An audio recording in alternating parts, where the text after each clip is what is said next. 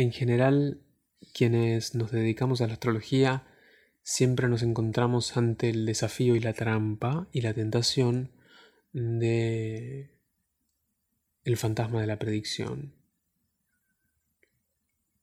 Y digo que es una trampa y a la vez es una tentación que esconden juntas un gran desafío porque sería alimentar la fantasía humana por excelencia de que podemos establecer cierto control y si es previo mejor sobre el devenir de los hechos, el fluir de los acontecimientos. Es decir, sería eh, profundizar en una manera de vincularnos con el mundo a partir del control, de la dominación, de la planificación excesiva, eh, y no del encuentro a flor de piel con aquello que se presenta. Entonces, creo que el desafío consiste justamente en utilizar la herramienta astrológica para abrir la pulpa del presente.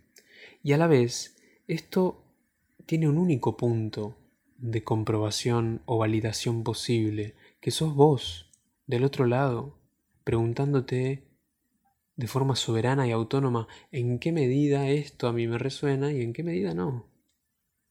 En qué medida esto me da herramientas para abrir la pulpa del presente y en qué medida no. Desde este punto de partida, entonces, hablar de lo que puede llegar a traer el 2022 es ni más ni menos que mi cajita de resonancia personal siendo compartida con la tuya es decir, sensibilidad puesta al servicio del proceso.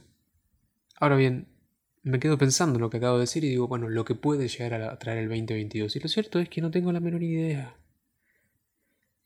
Pero sí empieza a formarse adentro mío una cierta certeza acerca de qué es lo que creo que estuvimos trabajando en los últimos dos años, que creo que fueron completamente distintos. Si hacemos una genealogía acerca del 2020 y del 2021, vamos a encontrar ciertas bases para vincularnos con el presente.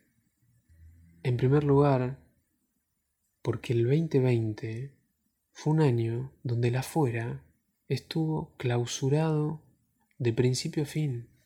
La esfera de encuentro con la otredad, la esfera de encuentro con el cuerpo de la vida en sus superficies, la expresividad, este ir hacia afuera que en algún punto es un síntoma de época, se eclipsó y al eclipsarse no solo nos invitó a tomar conciencia acerca de cómo nos, nos, estábamos vinculando con el afuera, sino que además nos encerró adentro y por lo tanto nos puso en contacto con nuestra propia casa, es decir, con los espacios de intimidad personal que habíamos dejado de lado justamente por estar dándonos constantemente hacia afuera.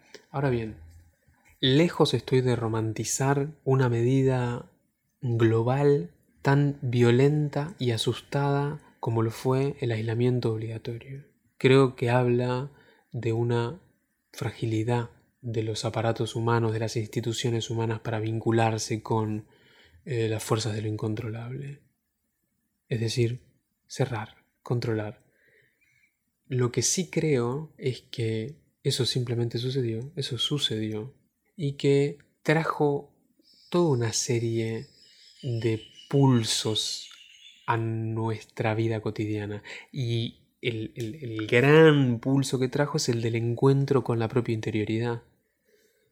Al cerrarse la afuera, de forma complementaria, crece el adentro. Y esto es lo que yo he llamado en su momento, en Instagram, eh, una apuesta a fermentar. La cuarentena nos puso a fermentar y nos invitó a explorar las intimidades de nuestro ser. Es decir, que durante todo el 2020 tuvimos un remolque continuo en las profundidades de la individualidad. Y la gran pregunta es, bueno, ¿qué es lo que esto a cada cual nos ha traído? Porque es evidente que eso puso en valor, destacó, recortó sobre un contexto que se opacó para que lo viéramos con claridad, para que viéramos con claridad aquello que se recortaba sobre ese contexto, y fueron una serie de aprendizajes eh, muy, muy potentes, muy específicos acerca de cómo nos alimentamos, cómo habitamos nuestros espacios íntimos, cuánto lugar tenemos para nosotros. Eh, bueno, una serie infinita de cosas, sobre todo para quienes tenemos o tuvimos la posibilidad material de utilizar esta pausa como un momento de reflexión. Ahora bien, quienes no pudieron utilizar la pausa como momento de reflexión por condiciones materiales o por lo que fuera, de todas formas hicieron, orquestaron también el encuentro con la interioridad. Es decir, esto ocurrió en distintos niveles, pero ocurrió. Y probablemente la gran conclusión es que en términos generales no tenemos herramientas para abrirnos sobre el insondable misterio de quiénes somos y de dónde estamos y de qué nos pasa con la vida. Ataques de ansiedad, ataques de pánico, automedicación, dificultades para estar en contacto con la propia percepción, toda una serie de, de, fenómenos que están evidenciando que pusimos demasiado en el afuera, que nos preocupamos demasiado por las apariencias y por sostener las estructuras del viejo mundo. Ahora, insisto, el trabajo de conciencia fue fiero, fue potente, fue arrasador, porque incluso teniendo el privilegio de poder utilizar la pausa como reflexión, podríamos haber tranquilamente haber pasado toda la pandemia pudriéndonos el corazón con la información bullshit que nos tapó hasta el cuello. paréntesis aparte, creo estar hablando de eh, lo que fue la triple conjunción en Capricornio, Saturno, Plutón, Júpiter, en específico Plutón en Capricornio, ¿sí? que es un tránsito mucho más lento, y en este último bocado sobre eh, todo el trabajo de reflexión de los nodos en Géminis y en Sagitario. Entonces digo, podríamos tranquilamente habernos encerrado en, en la horizontalidad crónica de datos que no se destacan por abrirnos a nuevos mundos, sino que nos encierran en viejas verdades, aplanan la maravillosa curva de la percepción humana, etcétera, etcétera, etcétera. El otro día vi una propaganda del gobierno alemán haciendo una lectura bélica, heroica y épica sobre el quedarse no haciendo nada en casa. Y digo, wow, no hacer nada en casa y quedarme consumiendo mundo externo. Esta puede haber sido también una de las pautas del 2020. Ahora, siempre y vuelvo a este lugar, el punto de comprobación y de validación sos vos. Y soy yo, digo, es cada conciencia tomando dimensión acerca de qué le está diciendo el pulso de la vida en este momento. ¿Qué está intuyendo? ¿Qué está pudiendo ver? ¿Qué no está pudiendo ver? Y ahí hay un viaje de conciencia que es para cada cual. En todo caso, creo yo, como común denominador, el 2020 nos puso en contacto con la dificultad que tenemos para vincularnos con nuestra propia interioridad. Es más fácil quedarse en casa no haciendo nada y consumiendo el mundo externo, de forma virtual. Ahora, también es cierto que hubo eh, florecimientos muy interesantes durante las primeras experiencias de cuarentena. Digo, el reflejo artesanal y mamífero humano nos puso en contacto con las, viejas reparaciones del hogar que, estábamos dilatando, con eh, investigaciones acerca de qué comemos y de qué no comemos, y de cómo cocinamos, y de la masa madre, y de los fermentos, y de hacer, y de esto y del otro. Y de investigar, y de encontrar que YouTube puede llegar a ser una herramienta maravillosa para la expansión de la conciencia bueno, la pregunta es, ¿en qué medida aprendimos a utilizar la tecnología como una herramienta de florecimiento del psiquismo y no como un consumo chato. Y así fuimos a lo largo del 2020, moviéndonos entre los eh, escombros del viejo mundo que empezaba a caerse a pedazos al mismo tiempo que recrudecía eh, el viejo síntoma. Y el viejo síntoma es el control y es la evasión. Es decir, tenemos la oportunidad de restablecer una conexión con el mundo interno, con, las propias fuerzas de la naturaleza. Digo, el hecho de que gracias a, haber apretado el botón de stop en la maquinaria de la ciudad, pudimos vincularnos con la naturaleza de una manera diferente. Ni hablemos de los éxodos que hay hacia los paisajes rurales, agrestes, etc. Ahora, al mismo tiempo un recrudecimiento de eso. Por ejemplo, e, el, aparato eh, sanitario buscando soluciones farmacológicas aceleradas, apuradas, para erradicar la amenaza externa. En lugar, por ejemplo, de hacer una pregunta que integre el interior, que es, por ejemplo, ¿cuál es el concepto de salud que estamos manejando? ¿Qué es estar sano o sana? ¿Es solo una cuestión física? ¿Es una cuestión emocional? ¿Es una cuestión espiritual? ¿Es una cuestión psicológica? ¿Es una cuestión vincular? ¿Es una cuestión individual? ¿Es una cuestión subjetiva? ¿Una cuestión objetiva? ¿Es una cuestión mixta? ¿Una cuestión andrógina? ¿O se trata simplemente de un sistema mecánico que tiene un error que tenemos que detectar y que extirparlo? Estas son algunas de las preguntas a las cuales nos acercó la cuarentena como fermentación durante el 2020. Ahora bien, interesantísimo lo que pasa como complemento en el 2021, donde quizás por el péndulo que ordena el fluir de los hechos y que tanto han observado las tradiciones y las filosofías orientales, el 21 fue un año donde la interioridad se vio golpeada por la nitidez dolorosa del mundo externo. Es decir, el, en el 2021 el mundo externo vuelve y vuelve 3.0, vuelve con un upgrade, donde ahora hay una estabilización arrolladora del avance tecnológico y hay un montón de información acerca de lo que está pasando afuera. Nuestras pantallas actualizadas empezaron a recibir un montón de imágenes acerca de la crisis del cambio climático, los incendios en todo el mundo, eh, las noticias desvitalizantes, el totalitarismo sanitario, los dedos inquisidores en cada esquina, la fragilidad no asumida por la ciencia, la malicia de la industria y el desarraigo solitario de la tecnología todo aquello que en algún punto se obturó durante el 2020, en el 2021 volvió con la vehemencia de lo que había sido en algún punto reprimido. Y frente a esto, el florecimiento de la, interioridad, no, no, voy a decir cosechado, pero sí al menos concientizado durante el 2020, se encontró con un mundo salvaje, frenético, con un ritmo desorbitante. Y en este sentido digo, Qué difícil es, como individualidades, mantener un vínculo estable con el mundo en el que vivimos.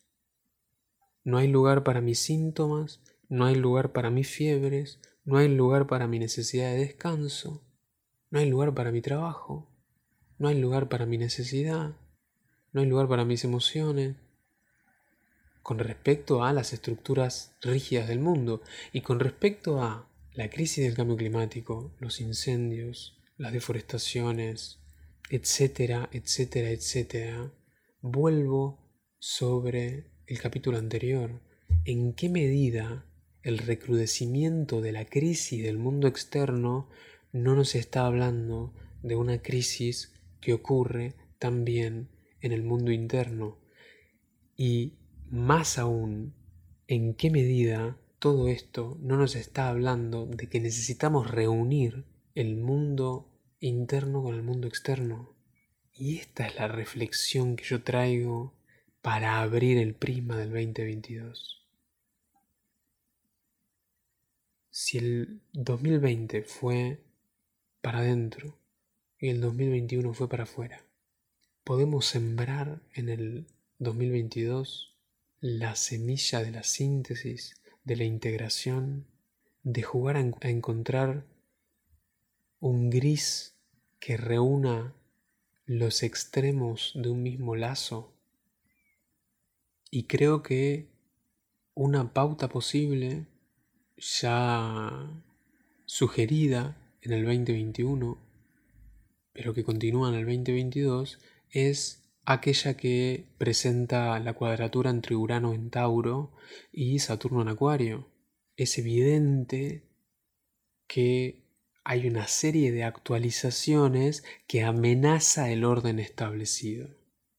Es una amenaza en tanto y en cuanto yo esté identificándome con el orden establecido porque en realidad simplemente lo que está pasando es que las estructuras se están actualizando. Ahora, si yo me paro en el lado saturnino, en la defensa del viejo orden, en la rigidización, en el control, etcétera, etcétera, etcétera, claro, voy a sentir la novedad como inestabilidad o como desestabilizante, por lo tanto como amenaza. De la misma forma, si me paro únicamente en la vereda uraniana de la actualización y el cambio y demás, voy a estar olvidando que la actualización ocurre únicamente si yo logro juntar estos dos pulsos, si le puedo dar forma al mañana, y eso ocurre pura y exclusivamente en el presente. Es decir, no puedo o bien quedarme en el pasado y en el viejo orden, o bien eh, creerme un abanderado del futuro. Esto lo trabajé en Instagram también en diciembre, utilizando una, frase maravillosa de Michel Odent que dice que para cambiar el mundo primero hay que cambiar la forma que tenemos de nacer. Michel Odent es un obstetra francés muy famoso que ya está muy grande, que trabajó todo el tiempo preguntándose acerca de cuál es el punto de encuentro posible entre algo que tradicionalmente ha sido, sobre todo en las culturas originarias de nuestra especie, artesanal, como el parto, el encuentro con una de las fuerzas más poderosas de la vida tal cual la conocemos, y el avance tecnológico, porque en la industrialización, lo mismo, y esto es, esta es la tesis de Odent, lo mismo que ha pasado en el campo de la agricultura, con los monocultivos y con el desarrollo de un montón de agrotóxicos, ha pasado en el plano de la obstetricia. Exactamente lo mismo. Entonces, la pregunta es, ¿cómo hacemos para habitar un presente que pueda reunir la tecnología con el pulso artesanal? ¿Es posible encontrar un punto medio? Una ciencia que esté al servicio de la tierra, una estructura sustentable, una responsabilidad creativa, una herramienta humana que pueda juntar el despliegue de la tecnología con el maravilloso mundo ecológico del cuerpo humano? Porque por ahora, y esto es lo que está recrudeciéndose creo, a la luz del tránsito de Plutón en Capricornio, en general, la tecnología y la ciencia proyecta la sombra de su dominación sobre la ecología de los cuerpos, de todos los cuerpos, empezando desde el humano hasta el cuerpo de la Tierra, con toda la gama de posibilidades corpóreas que existe en medio. En este sentido, el tránsito de Urano en Tauro, creo yo, está invitándonos a reflexionar acerca de la posibilidad de que exista una tecnología de la sensualidad corporal, de las fuerzas gravitatorias, de la mecánica de la naturaleza, no entendida como un sistema de partes, sino como un gran ecosistema vivo que se autorregula y que tiene un lenguaje y que tiene un alma. Y cuando digo una tecnología de la sensualidad, estoy hablando del desarrollo de una tecné que nos invite a experimentar la sabiduría cognoscente del cuerpo humano. Es decir, nuestras matrices físicas son el lugar a través del cual se manifiesta la vida y a través del cual tenemos por lo tanto la posibilidad de dialogar con la vida. En este sentido, eh, David Abram en Devenir Animal, una cosmología terrestre, que es un libro hermoso que le recomiendo a todo el mundo, quienes me conocen saben que no paro de hablar de ese libro, dice Abram en ese libro que el cuerpo humano está hecho de la carne del mundo y que por lo tanto nuestra matriz animal es la que nos permite contactar con el ánima, es decir, el alma de la naturaleza, porque es el tejido que compartimos.